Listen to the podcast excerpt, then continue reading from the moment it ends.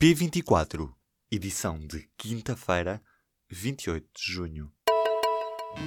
Apresentamos a nova gama de veículos híbridos plug-in. Uma tecnologia que veio para mudar o futuro. BMW iPerformance. Os doutoramentos nos institutos politécnicos vão mesmo avançar e esta possibilidade passa a depender apenas dos resultados da avaliação feita às instituições. Também foi provado nesta quinta-feira, em Conselho de Ministros, um simplex para a ciência, com o nome Mais Ciência, Menos Burocracia, onde passa a existir a garantia de previsibilidade e periodicidade nos concursos da FCT e da Agência Nacional de Inovação. Dois coronéis exonerados por causa de tanques estão propostos para general. O Conselho de Chefes já autorizou a lista de oficiais que vão iniciar o curso de promoção a oficial general no final deste ano e na lista estão comandantes do Regimento de Engenharia de Tanques e de Infantaria. São dois dos cinco coronéis exonerados temporariamente pelo chefe de Estado-Maior do Exército. São eles Paulo de Almeida e Ferreira Duarte. O novo cardeal português, António Marto, diz que a Igreja deve ajudar a inverter a tragédia humanitária dos refugiados. Em Roma, o bispo de Leiria Fátima refere que a Igreja se tem de empenhar na construção da paz. Esta quinta-feira no Vaticano, o Papa Francisco entregou a António Marto os símbolos da nomeação como cardeal, o barrete e o anel.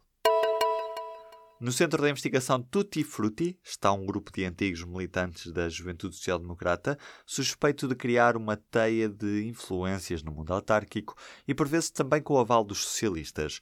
As duas figuras centrais do grupo são o deputado social-democrata Sérgio Azevedo e o antigo líder da JSD, Carlos Eduardo Reis, que controla várias empresas que conseguiram ajustes diretos e avanças em autarquias socialistas e sociais-democratas. O objetivo desta rede era angariar negócios, mas também financiar o próprio PSD.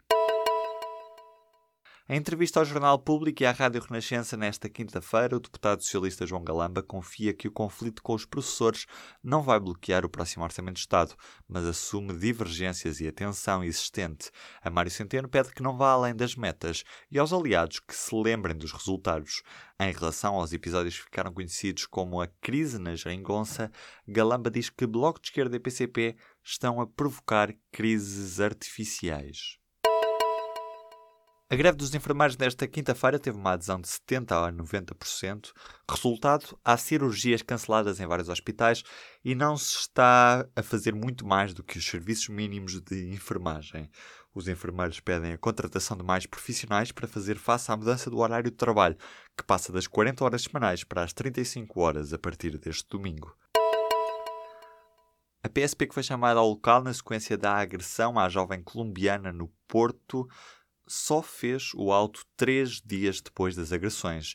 A jovem colombiana e várias testemunhas acusam a polícia de as ter ignorado e registado apenas os dados do agressor. Fonte da PSP diz que não é nada extraordinário que o expediente seja elaborado nos dias seguintes, até porque o prazo máximo é de 10 dias, mas admite que 3 dias é de facto muito tempo.